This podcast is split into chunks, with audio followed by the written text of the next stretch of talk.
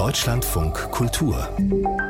Buchkritik und da hören wir heute von einem großen, mutigen Mann, der nach den Sternen griff. So heißt eine neue Biografie über Giordano Bruno, den wohl berühmtesten Ketzer der Weltgeschichte, im Jahr 1600 von der Inquisition verurteilt und verbrannt auf dem Scheiterhaufen.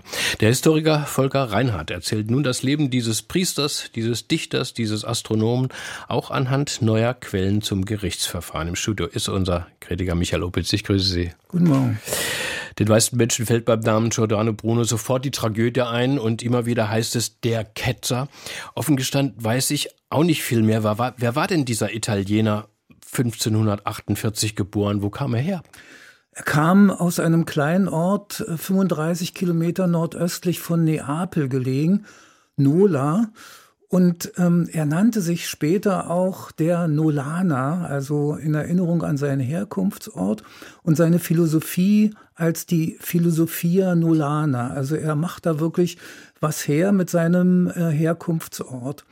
Er hat eigentlich eine, sagen wir mal, typische Geschichte, kommt aus armen Verhältnissen, und tritt 1565 ins Kloster ein, wird Novize, wird 1572 zum Priester geweiht und fängt in dieser Zeit schon an, Schriften zu lesen, die sollte man in dem katholischen Italien besser nicht lesen. Und das wird bemerkt auch im Kloster und es kommt zu ersten Vorwürfen gegen ihn. Und weil er einen wirklichen, eine Vorstellung davon hat, wie man philosophisch denken sollte, ist er nicht nur auf den Glauben orientiert, sondern er sagt, man muss über Wissen, also zur Wahrheit kommen. Und er tritt dann aus dem Orden aus, 1572, und fängt an, eine 16-jährige dauernde Reise durch Europa zu machen. Verschiedenste Stationen, ich will ein paar nennen, weil das wirklich äh, auffällig ist. Und was, was war das genaue, das Ketzerische an seinen Gedanken und Schriften? Es hatte natürlich mit dem ja, Weltbild zu tun, ne? die Erde nicht im Mittelpunkt. Ja, äh, das äh, hat das mit dem Weltbild zu tun. Ernst Bloch, der Philosoph, hat ihn genannt, einen philosophischen Minnesänger der Unendlichkeit. Und das hängt damit zusammen, dass Giordano Bruno der Auffassung gewesen ist, dass das Universum unendlich sei. Äh, da geht er über Kopernikus hinaus, also er hat eine Vorstellung davon, Welt, Universum und Zeit sind unendlich, aber er kritisiert auch sozusagen Kirchenlehren, die Trinität, die Dreifaltigkeit, da ist er nicht überzeugt davon, dass es die geben würde. Die Menschwerdung Gottes, da hat er Zweifel daran. Also es sind verschiedene Ansichten, sowohl astronomische als auch kirchliche, die ihn zum Ketzer prädestinieren. Wie legt denn Volker Reinhardt nun seine Biografie an? Als Lebens- oder eher als Wissenschaftsgeschichte oder als beides?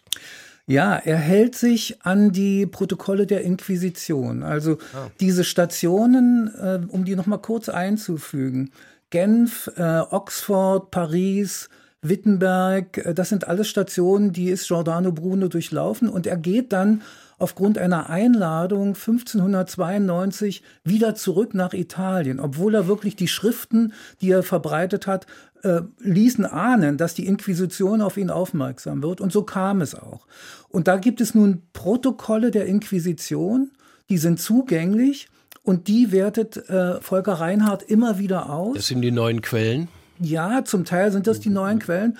Und dann äh, muss er aber, weil diese Protokolle natürlich problematisch sind, man kann sich vorstellen, dass jemand, der vor die Inquisition geladen wird, nicht immer die Wahrheit sagen kann, um sich nicht selber zu beschuldigen. Also muss er immer wieder auch äh, dazu dann Stellung nehmen und andere Schriften mit hinzufügen. Das wird mhm. kriminalistisch äußerst spannend, mhm. was er da veranstaltet. Besonders in den letzten beiden Kapiteln wird er wirklich detektivisch wenn es darum geht, wie ist Giordano Bruno von Venedig nach Rom gekommen.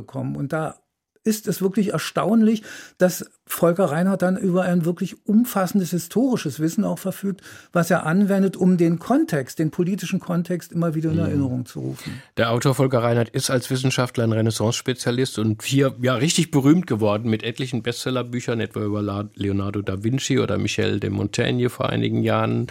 Ähm, so wie Sie erzählen, Michael Opitz, scheint das wieder so ein anschaulich geschriebenes Buch zu sein, das, bei dem man viel lernt und sehr gut unterhalten wird? Ja, unbedingt, das ist so. Also, und das hängt wirklich damit zusammen, dass Volker Reinhardt es versteht, eine Biografie zu schreiben, die nicht darauf basiert, dass man sich in die Lage und in die Situation desjenigen hineinversetzt, über den man schreibt, also sozusagen fiktiv wird, sondern Volker Reinhardt hält sich an die Fakten und das macht das Buch unheimlich prall an Wissen gefüllt und es ist wirklich dazu geeignet, seine Kenntnisse über Giordano Bruno mhm. zu erweitern und nicht nur über ihn zu wissen, dass er ein Ketzer war, sondern man kriegt unglaublich viel Informationen über diesen, ja, Phänomenal, Mann. Ich will das jetzt auch unbedingt lesen und ich hänge noch ein bisschen an der Station Oxford. Mensch, wäre er nur dort geblieben in England, dann ja. wäre die, also seine Geschichte und die Wissenschaftsgeschichte bestimmt eine andere gewesen. Ich danke Ihnen, Michael Opitz, ähm, über das neue Buch von Volker Reinhardt, der nach den Sternen griff, Giordano Bruno, ein ketzerisches Leben, so der ganze Titel, erschienen im CH Beck Verlag, 352 Seiten der Umfang, 29,90 Euro der Preis.